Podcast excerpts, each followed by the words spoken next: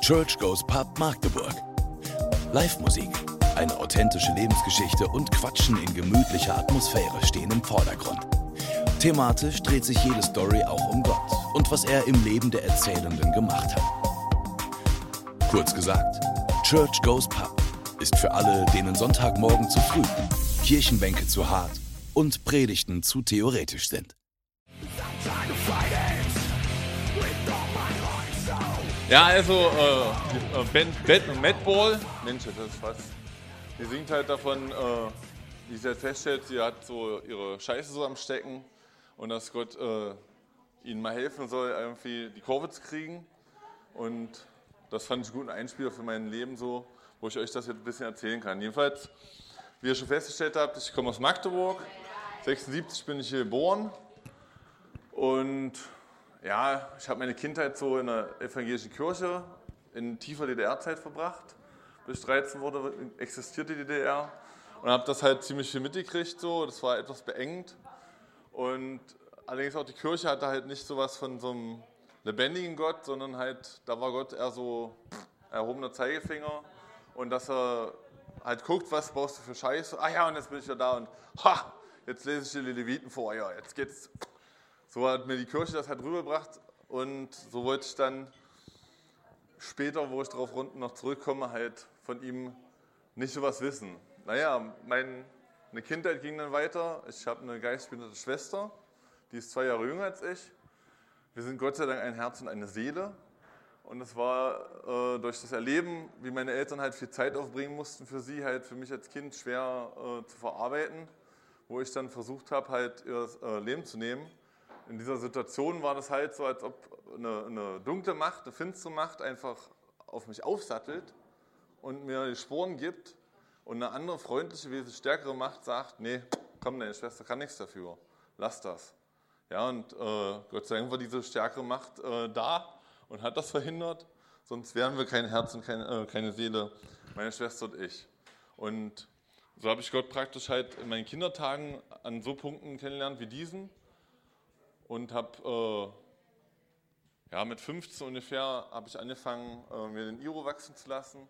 Bin so in die Punk-Szene, nachdem ich kurz bei den Faschos vorbeigeguckt habe, weil die halt nur in Neuscher Feld, wo ich aufgewachsen bin, äh, halt da waren. Nachdem ich äh, merkte, was Kameradschaft ist, nämlich auch nichts äh, in dem Punkt, äh, bin ich dann zu den Punkern gegangen und habe halt da versucht, mein 15-jähriges, 16-jähriges, 17-jähriges Ich halt irgendwie zu finden, mich selber zu finden und habe so ein bisschen halt mich gefunden. Aber bin auch halt ziemlich viel in die Scheiße rein. So mit, äh, naja, eher Alkohol als äh, massiv anderen Drogen und halt vielen Sexgeschichten und vielen äh, anarchomäßigen Veranstaltungen. Habe ich dann mit 22 äh, hier die Wege gestrichen, weil diese Stadt einfach äh, mich in die Art und Weise wenn man so früh in der Bahn steht, äh, kannst du eine Arbeit fahren? Wo ich mir denke als junger Mensch, ey, dann suchst du eine andere, wenn es dir so auf den Sack geht.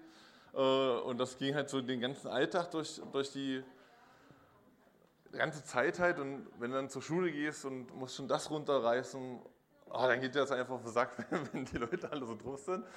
Deswegen bin ich dann abgehauen und habe Gott gesagt, okay Gott, du kannst mit mir auch woanders romantieren. Weil ich 95, wo ich mich bekehrt habe, habe ich auch äh, die äh, Schule angefangen zu dem Beruf, den ich habe, den Kinderpfleger.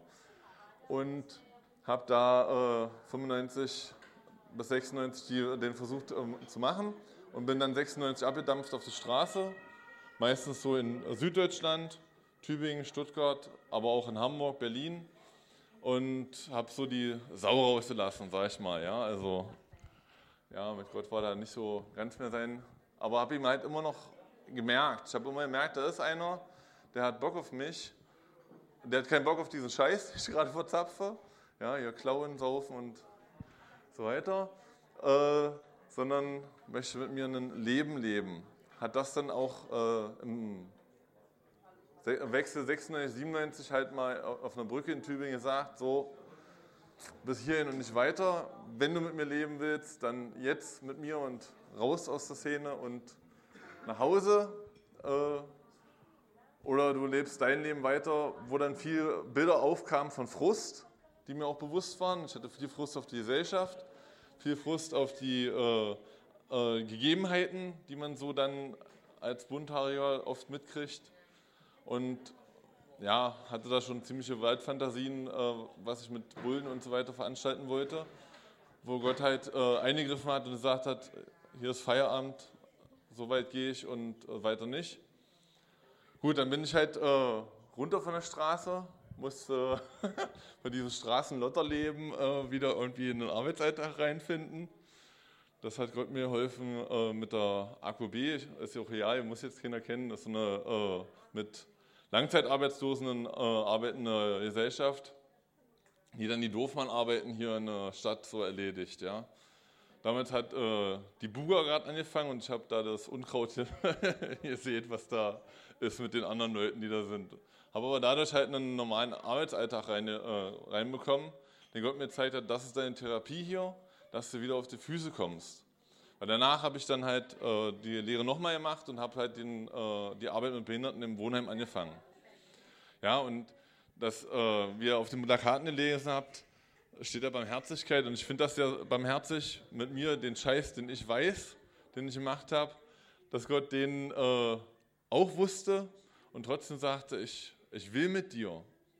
Ja, mir keine Leviten gelesen hat, der hat mir keinen Text vorher also du hast gemacht dies, du hast gemacht jenes und welches, dieses und sonst. Sondern hat gesagt, ey, ich liebe dich, so wie du jetzt hier gerade bist.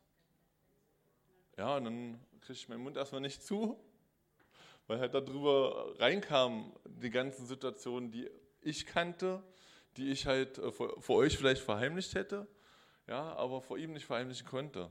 So, und er kommt und sagt, ey, ich habe dich lieb.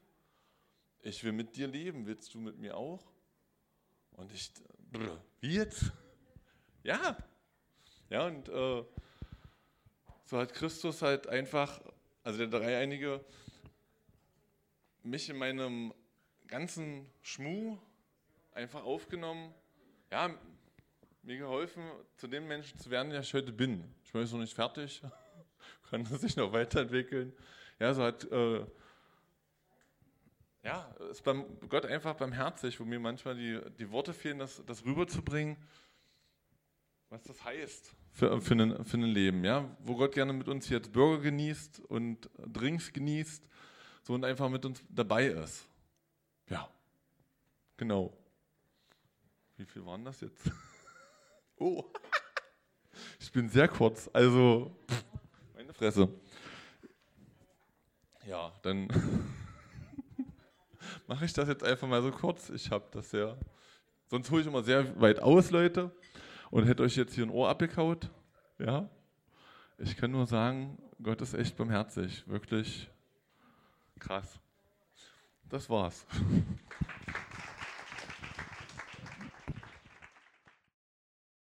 Ihr habt sehr, sehr viele Fragen gestellt und wir werden jetzt, Christian, komm mal bitte wieder zu uns nach vorne. Wir werden versuchen, jede einzelne Frage zu stellen und von dir beantworten zu lassen. Wenn eure Frage nicht auftaucht, kann es sein, dass wir die in andere Worte verpacken, weil es gab viele Fragen, die doppelt gestellt wurden, nur in einem anderen Wortlaut. Genau. Christian, die erste Frage. Es geht um Optimal hier in Magdeburg.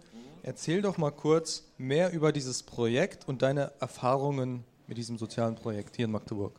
Ach ja, no. Versteht man mich besser. Also, wann haben wir das angefangen? Wir haben das mal angefangen, äh, ich sage jetzt mal vor ein paar Jahren, ich weiß jetzt gerade nicht das genaue Datum. Da haben wir noch im Übergangsheim in Rotensee mit den Leuten angefangen anzubändeln und haben dann im CVM hier in Magdeburg angefangen, so einen Brunch zu machen. Sind dann jede Woche, mittwochs, hat sich dann so ein bisschen rauskristallisiert, sind wir hinter den Bahnhof und haben uns da getroffen mit so 10, 20, 30 Leuten teils bunthaarig, aber auf jeden Fall irgendwie, die am, äh, am Rand der Gesellschaft stehen, auch Obdachlose. Wir wissen nicht ganz genau, warum äh, die ca. 200 Obdachlosen, die es hier in Magdeburg wohl gibt, äh, nicht da so von Anklang haben. Wissen wir nicht genau, aber wir finden viele Leute halt, die Hartz IV empfangen oder äh, halt in der Szene unterwegs sind, am, am, Rand der Gesellschaft sind, die man vielleicht trifft vor dem Bahnhof, die, die einen Euro abschnapsen wollen, ja. Ja, und äh, ich finde das halt sehr cool, wenn man das echt hinkriegt, Aug in Aug so mit denen zu sein, ja. Dann öffnen die sich auch und, und fassen Vertrauen so. Mhm. und merken, du bist jetzt nicht hier, weil du irgendwie eine Liste abhakst oder sowas oder irgendwie ein Formular ausfüllen wirst oder so. Ne? Gab es da vielleicht eine Situation, an die du dich besonders erinnerst, ein irgendwie ein einschneidendes Erlebnis? Hast du da eins parat? Uh, muss ich mal nachkramen. Also auf jeden Fall, ähm, ah ja, ich erzähle ein kurzes, kleines, genau. Wir haben jetzt halt einen, das ist ein älterer, was ist der, 55 oder so. Und er möchte halt immer äh, zu jedem Essen, wenn wir uns treffen, möchte er unseren Kindern, ich habe hab ja gesagt, vier Kinder habe ich, möchte ihnen Eis ausgeben, ja. So, und das finde ich halt so ein schönes Miteinander und Gegenüber, wo er von seinem wenigen, was er noch hat, was ich auch von der Straße kenne, die Leute, die wenig haben, die geben viel. Das ist ganz krass, ja. Also von den paar äh, Cents, die die haben, geben die auch noch zwei ab oder so. Und das finde ich halt sehr einschneidend. Das ist cool. Jetzt auch eine schöne Frage. Welche Geschichte aus der Bibel magst du am liebsten? Äh, welche am liebsten? Also ich äh, mag einige. Vom David zum Beispiel halt, wie der König geworden ist. So als kleiner Hirte, wenn man bedenkt, wie, was die Hirten in Israel damals für eine äh, Gesellschaftsschicht waren, nämlich die weit untersten. Ja, deswegen ist das auch krass, dass Jesus die Hirten zu sich gerufen hat und die Fischer, die waren nämlich genauso unten, so die untersten Dienstleister, was heute vielleicht die Reinigungskräfte äh, gefühlt manchmal sind oder die DHL-Boten oder DPD oder so, ja. Wobei ich die sehr schätze, ja. Also ich finde unseren DHL-Boten sehr, sehr gut, was der so alles für uns anschleppt. Und manch einer davon wirklich pünktlich auf der Straße hinterher schreit, ey, hier, ich habe ein Paket noch für euch. Ich muss nicht zur Post latschen, er kommt zu uns, finde ich geil. Aber gut, äh, ist jetzt die Frage beantwortet eigentlich? Ja, genau. Sehr gut. Gerade jetzt in der Weihnachtszeit sind es eigentlich die goldenen Engel, ja. ja. Ähm, hier kam noch eine Frage. Du hast erzählt, du hast von deiner behinderten Schwester erzählt und dass du ähm, teilweise vernachlässigt wurdest. Hast du denn mit deinen Eltern darüber gesprochen? Also mehrfach habe ich mit meinen Eltern darüber gesprochen, aber ein sehr einschneidendes Erlebnis war mit meinem Vater, ein Jahr vor seinem Tod. Der ist 2006 verstorben und 2005 haben sie im Krankenhaus so eine deftige äh, Muskelschwundkrankheit festgestellt.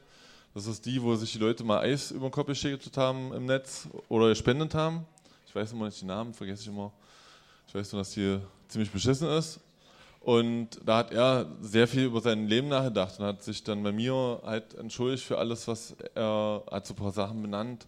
Und das war sehr einschneidend, aber auch sehr befreiend einfach. Halt allen Frust, den ich angesammelt hatte noch oder noch hatte. Ich war ja schon am Vergeben und wo Vergeben ein Prozess ist, war er trotzdem noch am Laufen. Ich meine, umso tiefer die Wunde ist, umso deftiger ist wahrscheinlich der Prozess umso länger. Und da hat mein Vater gesagt, das tut mir leid, ich hätte das, das und das halt anders machen sollen. Und dann konnte ich das so richtig ziehen lassen und Vater auf die Schulter äh, klopfen und sagen, ey, das ist in Ordnung, das ist verziehen. Und ja, da schnitt auch halt die Geschichte mit meiner Schwester rein, wobei ich die mehr mit meiner Mutter diskutiert habe. Ja, mein, meine Mutter hat mir mal erzählt, sie war immer froh, dass ich mich mit meinem Lego so gut beschäftigt habe und sie dann nicht so viel äh, drüber nachdenken mussten, was machen wir jetzt mit unserem Jungen noch, ja. Weil ich meine, man darf nicht vergessen, das war DDR-Zeit und die waren grün in Ohren in Behindertenpflege, ja. Und das ist ja immer kein leichter äh, Job da, ein behindertes Kind mhm. zu meistern, ja. ja. Das glaube ich. Hast du noch Kontakt zu deinen Punker-Freunden? ja so den einen oder anderen, der noch, der noch möchte. Wie ist das Verhältnis? Also mit einigen ist das Verhältnis gut und das ist sicherlich gut gewachsen, weil am Anfang meines Glaubenslebens habe ich den großen Fehler gemacht, äh, weil mich so christliche Propaganda dazu angezündet hat, sage ich mal, oder ich mich habe anzünden lassen, dass ich den Leuten ziemlich auf den Pelz zurück bin. Ja? Aber das, das macht Gott halt nicht. Deswegen muss ich da mal ganz doll dazulernen, oder musste ich. Habe das inzwischen, glaube ich, ganz gut äh, drauf einfach einer, der es nicht wissen will, den lasse ich dann auch mal ziehen einfach und ja, lass ihn in Ruhe. Der, wenn er das nicht wissen will, muss er das mit Gott ausmachen und nicht ich. Ja, weil ich so als Christ ja doch nur sein Aushängeschild bin, also des himmlischen Vaters Aushängeschild. Und ein Aushängeschild macht nichts anderes, als da abzuhängen und da zu sein. Gut gesagt, auf jeden Fall. Jetzt hast du eigentlich schon die nächste Frage beantwortet. Ich schiebe noch eine vor. Da kam die Frage, wie lange du eigentlich auf der Straße gelebt hast. Von Sommer 96 bis Sommer 97 habe ich so richtig real auf der Straße gelebt. Also von Sozialamt teils, Schnorren und halt ohne Wohnsitz, ohne Festen. Das ist ja nach heutigem Deutsch obdachlos und wohnungslos, ja, und so Straße halt. Wo ich halt auch viele Leute kennengelernt habe, die bewusst auf der Straße leben, einfach weil die sagen, ich habe keinen Bock auf diese Gesellschaft, wie die agiert, wie die mit sich umgeht. Das möchte ich einfach nicht. Heißt im meisten Großen und Ganzen Berber. Ja, so mal als Zwischeninfo. Und ja, es war schon ein anderes Leben. Ja, aber es war auch ziemlich heftig, wenn du jeden Abend überlegen musst, wo schläfst du? Ja, und die Butzen dann teils auch nicht wirklich einen Unterschied machten, außer dass du ein Dach über dem Kopf hattest. Zu der Was Straße für Butzen draußen. war das? Wo hast du da gepennt dann? Also keine Butze von Butze her, äh, wie früher als Kind. Nee, eine Wohnung, die halt ziemlich verloddert war bei manchen Leuten. Okay. Ja, das war schon ziemlich merklich, dass hier Ende Linde ist. Ähm, hast du schon mal Ablehnung aufgrund deines Glaubens erlebt? Also, dass Leute gesagt haben, ne, Ja, gerade ganz am Anfang, in der, in der Punk-Szene zum Beispiel, natürlich auch aus meinem Fehler halt hier mit dem Vorschlaghammer vorzugehen. Aber äh, da habe ich halt natürlich halt die äh, Ablehnung ziemlich äh, stark erf erfahren. Hatte auch mit Menschenangst ziemlich viel zu tun, ja, äh, so in den 90er Jahren, so die ersten Jahre meines Glaubens. Aber immer wieder hat sich Gott da drinnen einfach gezeigt. So. Was ich, ich saß zum Beispiel in der Bahn und fahre mit meinem bunten Gockel so Richtung Olvenstedt. Damals war das so ziemlich braunes Gebiet, genauso wie Nord. Und wenn ich dann da hinfuhr, dann ging mir der Arsch auf Grundeis immer. Und ich dachte, äh, keine Ahnung, SS-Kohorte steht da jetzt äh, vor der Straßenbahn und erwartet mich und macht mir das Licht aus. ja. Und Gott dann immer, ey, atme mal tief durch. Fährst jetzt hier einfach dahin, wo du hin wolltest und steigst du da aus. Was dann auch so war. Ja, also ich hatte auch meine Erlebnisse mit äh, rechten Leuten, wo ich früher als Nicht-Punker ziemlich viel äh, Stress hatte. Ja, äh, gibt zum Beispiel, das äh, habe ich damals in Krakau gewohnt und bin mit meinem Hunde, äh, Hundchen immer nach äh, Stadtfeld gefahren, in die Tismarstraße zum CV, weil ich da äh, Jugendarbeit gemacht habe, so ehrenamtlich. Und fahre dann halt und am Damaschkeplatz steigen so zehn so Hoods ein, ja, so. Am Gesicht sieht man das dann immer, wenn man halt so einen Gockel hat, die wollen einen fressen und dann weißt du Bescheid, bist du Programm. Ja, und bei 10, ich bin nicht Bruce Lee, deswegen ist das nicht so, meins, dass ich das per Kraft irgendwie auf die Reihe kriege. Also saß ich da mit meinem äh, Knopf im Ohr und mein Hund vor mir und der größte von denen setzt sich vor mich und hat nicht so eine Sicht äh, wie eine Faust, ja, sondern guckt mich ganz normal an und quatscht mich an so. Ich so, hä, was will denn der jetzt?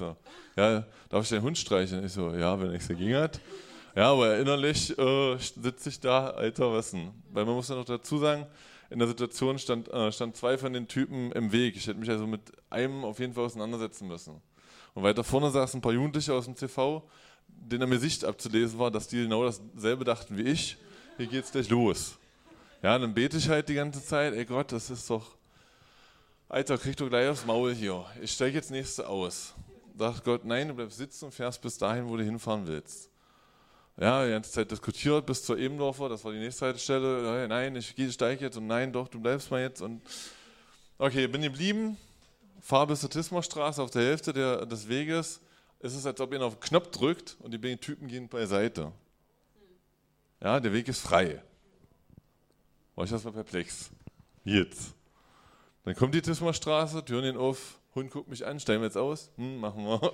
Sind wir ausgestiegen. Da stand ich mit meinem Rucksack, meinem Hund da vor der, an der Haltestelle vor der Bahn und war völlig weg. Die Jugendlichen kommen auf mich zu, ey, dachte nicht, du kriegst jetzt aufs Maul. Ja, so.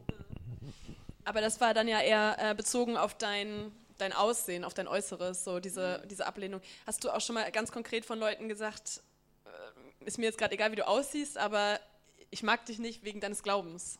Ja. Auch passiert. Au- Auch passiert. Mehrfach. Also, äh, na gut, ich nehme eine Geschichte, die mir gerade einfällt. Wir sind äh, als äh, Jesus Freaks Magdeburg, das waren mal so 10, 20 Leute, die so Metal, Punk, äh, Hip-Hop so im Hintergrund hatten. Äh, sind wir in den Knast gefahren hier, äh, Juts Knast am Moritzplatz. Da war so ein alternatives Festival und sind da so hin und ich habe so einen Pullover gehabt, da steht groß drauf Jesus Terror Force. Vorne ist äh, ungefähr wie das Emblem hier, ist äh, der Teufel zu sehen in einem Fadenkreuz. Unten drunter steht äh, der Bibeltext, auf den sich dieses Terror Force bezieht. Ja. Auf jeden Fall sage ich, ey Gott, mir ist kalt, ich ziehe jetzt den Pullover an, sagt Gott. Und er musste sich auf ein paar Diskussionen ein, äh, einstellen. Ja, die hatte ich dann, kam ich die Pullover an, Wumms war einer aus äh, Berlin da und quatschte mich agro voll, dass ich eine Macke habe und was ich, ja, so. Du hast jetzt schon öfter gesagt, dass du mit Gott redest und dass Gott dir irgendwie antwortet. Ganz viele Fragen, die haben sich darauf bezogen, wie Gott mit dir redet. Unter anderem hast du von einem einschneidenden Erlebnis mit Gott auf einer Brücke erzählt, in Tübingen, glaube ich, war das, ähm, und hast gesagt, Gott hat da zu dir gesprochen. Wie hat denn Gott zu dir gesprochen oder wie redet der mit dir? Also oftmals fühlt sich das an, äh, als ob er neben mir steht, aber doch ist es, als ob es ein Gedanke von mir ist. Wichtig ist natürlich dafür zu unterscheiden, ob ich das jetzt bin oder er, so ein bisschen einfach Gottes Art und Weise zu kennen. Ja, also Gott ist nicht meine Wundertüte und nicht meine, äh, mein Genie oder sowas, was ich Zinker mache und er macht irgendwas oder so, ja, sondern er ist halt der Schöpfergott, hat mich erfunden und möchte mit mir leben. Ich bin begrenzter Mensch, er nicht. Und von daher hat er Haufen Sachen äh, drauf und kann halt mit mir reden. Das Reden ist dann nicht nur unbedingt, wie ich das jetzt tue, sondern das äh, ist teils mit Videomitschnitten aus meinem Leben, äh, Audiokommentar so ungefähr vom Regisseur. Ja, das ist so 4D äh, in Deluxe-Variante wenn man das mal so beschreiben will, ja. Man merkt es das oft, dass, äh, dass da so Frieden und Annahme mit beikommen. So für mich als Person, wenn Gott da zu mir quatscht, ja. Das kann man an der Bettkante ausprobieren, auf dem Klo ist völlig egal. Gott ist überall, wo man ihn lässt. Aber er drängelt sich halt nicht auf. Ne? Deswegen merken wir vielleicht auch manchmal einfach überhaupt nicht. Als Titel hast du gewählt Barmherzig. Das haben wir überall schön verteilt, die Plakate. Ähm, aber sag nochmal genau, was das für dich bedeutet. Also wenn du das als Titel gewählt hast, wird das ja für dich ähm, eine große Bedeutung haben. Und kannst gleich noch hinterher schieben, wie barmherzig bist du im Alltag? Also wie zeigt sich das, wenn man ein barmherziger Mensch ist, in seinen Worten oder Gesten? Oder wie sieht es aus, barmherzig zu sein? Okay, ich fange mal mit dem Letzteren an. Es ist schon harter Tobak manchmal, wenn man barmherzig ist. Also zum Beispiel war ich neulich äh, trainieren hier an der Uni, diese Klimmzugstangen. Und da sprang da einer rum, der, den kannte ich schon von vorher malen und der kommt halt und du machst deine Übung und erklärt dir, wie du deine Übung richtig machst und quatscht hier ständig dazwischen. Was geht dir natürlich, während du da eh schon mit dem inneren Schweinehund zu tun hast? Äh, naja, das geht dir bis über die Hutschnur, ja. Und da dann einfach tief Luft zu holen, geduldig zu sein und den vielleicht freundlich zu sagen, ey du, ich mache jetzt meine Übung. Also ich habe es in dem Moment nicht so ganz freundlich auf die Reihe gekriegt. Ja, äh, habe ein bisschen, äh, ja, ja, ich will jetzt meine Übung machen, lass mich mal bitte jetzt hier, ja, so in dem Dreh äh, sagt.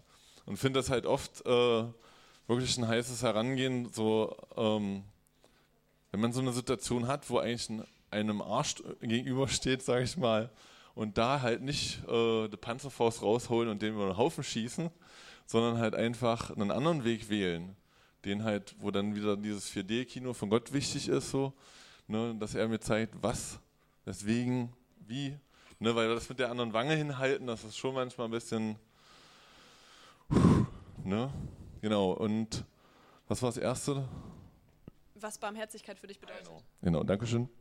Genau, und das, das bedeutet einerseits Barmherzigkeit auch für mich, so wo Gott halt nicht sagt, ey, du wolltest doch jetzt hier die äh, andere Wange hinhalten. Wie sagst du das jetzt nicht gemacht? Sondern Gott sagt, ich verstehe dich, dass du das nicht auf die Reihe kriegst, ich kenne dich, dass du Mensch bist. Ja, ich so, jo, begrenzter Mensch. Und ja, aber Sohn, entspann dich, wir sind auf dem Weg. Ja, so, der labert dann nicht mich, mir noch ein Ohr ab und pflückt die Situation nochmal derb auseinander und sagt, du wolltest doch aber und dann hättest du das mal so machen müssen und so, weil da wäre mir auch die Hutschnur gegangen. Ja, und finde das halt barmherzig, so wie Gott mit einem umgeht, obwohl er ihn kennt. Wenn ich mich so kenne, manchmal wird es mit mir nicht so umgehen. Ja, das kennen wir wahrscheinlich von uns allen, wie wir uns dann selber verklagen und Scheiße, was machst du da schon wieder? Kacke. Du hast ja sehr viel von deinem Leben erzählt, auch von schlechten Tagen, von nicht so guten Tagen, von, ich sag mal, ähm, auch Schuld hast du gesprochen. Hier kam die Frage, was würdest du jemandem empfehlen, der selbst in seinem Leben vielleicht mal ausweglose Situationen in seinem Leben hat? Was hat dir geholfen und was empfiehlst du anderen? Also, hm. klingt jetzt sehr, sehr billig oder einfach. Wenn ich Sorgen mache, sollte ich aufhören, mir Sorgen zu machen. Ja, hat halt den großen Hintergrund, Sorgen bringen, sind mir keine Hilfe. Überhaupt nicht.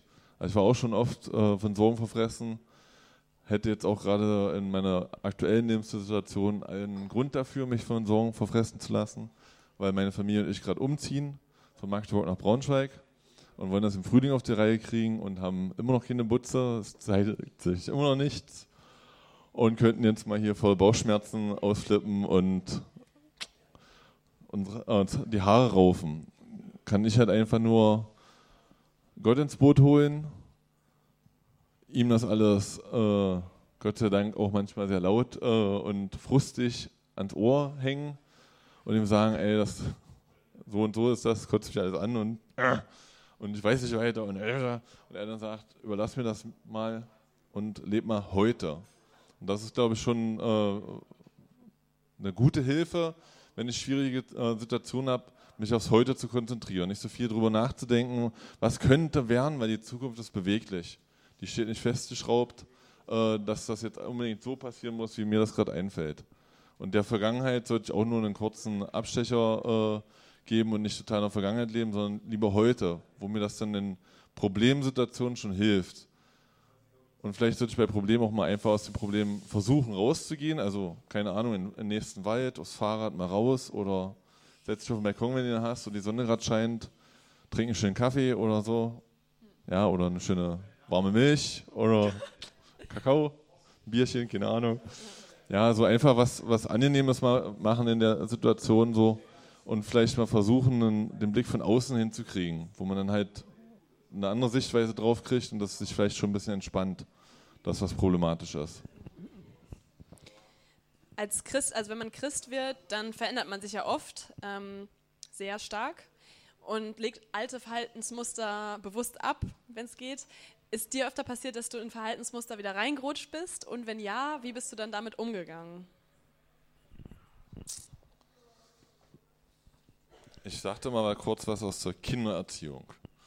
Ja, ich habe ja vier Knirps, zwei Jungs, zwei Mädchen, die so dicht hintereinander, zwei Jahre Abstand ungefähr haben, manchmal auch bloß anderthalb. Dann machst du alles im Viererpack durch.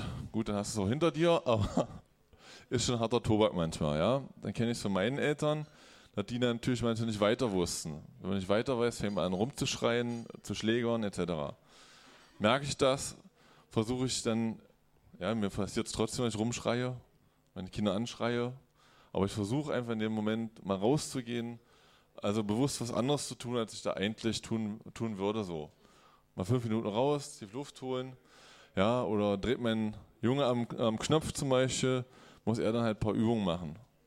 Weil ich habe keine Wiese, ich habe keinen Spielplatz, wo er sich austoben kann und ihn anschreien, schlägern, bringt noch weniger als die Wiese, die wenigstens was bringen würde, ja.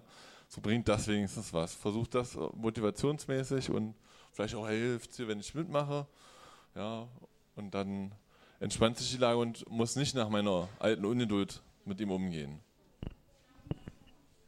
Ja, du hast gerade schon von deinen Kindern gesprochen. Vier Kinder hast du und es kam die Frage, wie gibst du deinen Glauben an deine Kinder weiter? Also ich muss gestehen, wir sind nicht die Ultra-Bibelleser, weil ich finde das halt äh, auch sehr viel wert, wenn ich das, was in der Bibel drin steht, tun kann, wenn ich danach handeln kann. Wie gerade das Beispiel halt äh, sagt, so, ja, dass ich halt sie annehme, sie da auch stehen lasse, sie sich entwickeln lasse, ihnen nicht vorschreibe, du musst dich jetzt so entwickeln und so und ich meine, gut, ein paar Eckpunkte gibt's. Sind ja schließlich Kinder, die einfach mal auch danach schreien, ein paar Grenzen zu haben. Ja, und versucht das halt da um, äh, umzusetzen. Und dann versuchen wir da halt mal nicht nur zu Weihnachten, sondern auch mal zwischendurch, zwischen Ostern und Weihnachten, äh, so biblische Geschichten oder Geschichten, die den Inhalt haben, rüberzubringen. Ja, so, genau. So, wir fahren mit denen auch auf äh, äh, so äh, ja, Festivals nicht, aber auf so Treffen von Jesus Freaks gibt es mehrfach im Jahr und fahren dahin. Da erleben sie so halt noch andere Leute, die an Jesus glauben. Und man merkt es öfters, äh, was sie wiedergeben, dass, dass es schon Gott da bei ihnen einen dicken Part hat im Leben. Mhm. Ähm, jetzt hast du gerade ein bisschen davon gesprochen schon, wie das ist, so als Christ zu leben. Wie sieht dein Leben als Christ sonst noch aus? Also ähm, Bibel lesen, sagst du, tust du manchmal schon auch, aber nicht so, nicht so super oft vielleicht, jedenfalls mit den Kindern nicht. Ähm, gehst du in Gottesdienste oder betest du oder wie merkt man, dass du Christ bist? An meinem Handeln. Also ich gehe seit vier Jahren nicht mehr in eine handelsübliche Gemeinde aus verschiedenen Situationen. Wir wollten damals als Jesus Freaks eine Gruppe machen. Wo es dann real wurde, haben einige gedacht, ach Mann, ich muss ja was tun und waren weg. Dann waren wir bloß noch zu dritt da und dann lohnte sich das nicht, das Ding groß aufzuziehen. Und ich habe auch gemerkt, dass in der Gemeinde, in der wir damals waren, so mehr meine Arbeitskraft abgefragt war als meine Gegenwart. Ja, und suche dann halt Gemeinschaft mit anderen, so wie wir hier jetzt gerade rumhängen, äh, um mit denen mein, meine Gemeinschaft mit Gott zu teilen. Ähm, noch eine letzte Frage. Hast du manchmal noch ein schlechtes Gewissen wegen der Dinge, die du vielleicht früher in deinem Leben gemacht hast? Also gibt es sowas wie Schuldgefühle bei dir im Leben?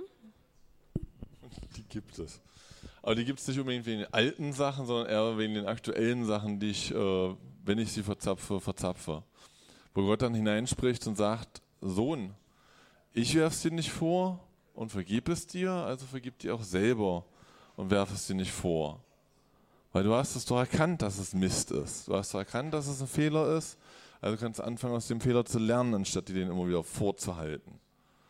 Okay, dann kann ich das ja Trost jetzt ziehen lassen. Danke. Okay. Ja, das war eine sehr coole äh, Fragerunde. Vielen, vielen Dank, dass du so geduldig geantwortet hast. Großen Applaus für Christian. Lass dich setzen. Danke dir fürs Zuhören. Bis zum nächsten Mal. Weitere Informationen findest du auf Facebook, Instagram oder im Web unter md.churchgoespub.de.